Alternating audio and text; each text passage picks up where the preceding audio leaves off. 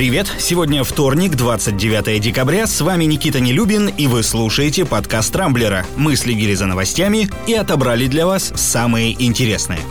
Владимир Жириновский накануне стал едва ли не главным ньюсмейкером дня. Он назвал имена людей, которые будут претендовать на пост президента России. По версии лидера ЛДПР, среди вероятных кандидатов премьер Михаил Мишустин, министр обороны Сергей Шойгу, спикер Совета Федерации Валентина Матвиенко, председатель Госдумы Вячеслав Володин, а также мэр Москвы Сергей Собянин, губернатор Тульской области Алексей Дюмин и экс-глава правительства Дмитрий Медведев. Такой прогноз Жириновский сделал в эфире телеканала «Россия-1». При этом политик и самого себя не стал списывать со счетов, отметив, что также намерен баллотироваться на пост президента в 2024 году.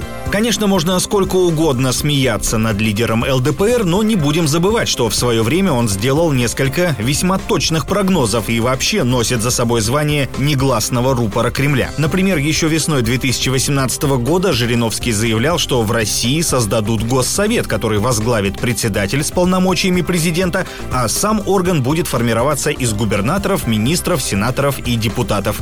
Ровно это, напомню, и произошло на прошлой неделе. Пенсии в России могут начать выплачивать цифровыми рублями. Об этом вчера в эфире телеканала RTVI заявила глава Центробанка Эльвира Набиулина. Но для начала национальную кибервалюту нужно еще внедрить. Такие планы у регулятора появились в начале октября. Предполагается, что цифровой рубль будет использоваться одновременно с наличными и теми средствами, которые находятся на счетах в коммерческих банках. В ЦБ рассчитывают таким образом дополнительно повысить устойчивость платежной системы страны. Однако, как выяснилось, выяснилось, у инициативы есть множество минусов и нюансов, поэтому регулятор пока не принимал никаких окончательных решений и намерен изучить опыт других стран, чтобы избежать возможных ошибок. Осмелюсь предположить, что в нашей стране выплата пенсий цифровыми рублями практически гиблая затея, по крайней мере в ближайшем обозримом будущем. Ведь все мы знаем, с каким недоверием большинство российских пенсионеров относятся к новым технологиям. Особенно, когда дело касается их и без того не толстого кошелька. Одним из самых обсуждаемых вчера стал инцидент в Грозном, в самом центре чеченской столицы, на проспекте имени Путина, об этой детали федеральные СМИ предусмотрительно умалчивают, двое мужчин напали с ножами на сотрудников патрульно-постовой службы. Бандиты попытались завладеть табельным оружием и скрыться, однако ответным огнем их уничтожили.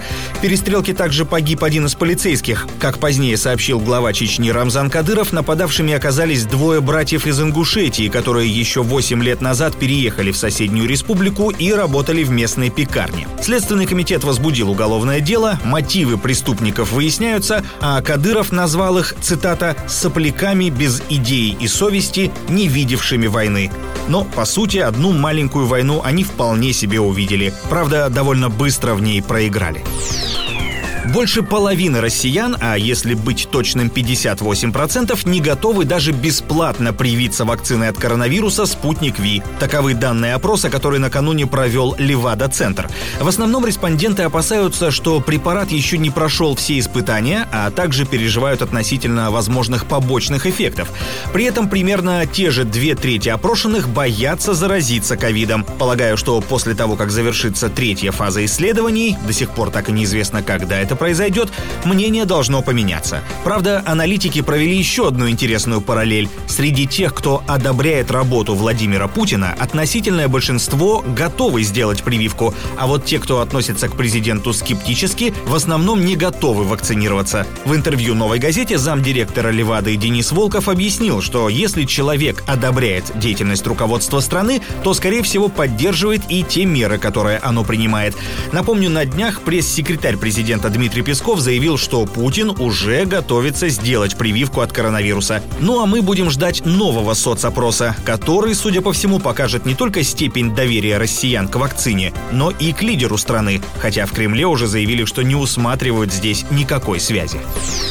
В Палестине разгорается скандал, похожий на тот, что был в России в 2012 году. Напомню, тогда участницы группы Pussy Riot устроили панк-молебен в храме Христа Спасителя в Москве и получили за это два года тюрьмы. И вот вчера стало известно, что власти Палестины арестовали 29-летнюю Саму Абдул-Хади, которая выступает под псевдонимом Диджей Сама. У себя на родине девушка известна как Королева Техно. 26 декабря она устроила рейв-вечеринку в действующей мечети Наби Мусар расположенной между Иерусалимом и Иерихоном.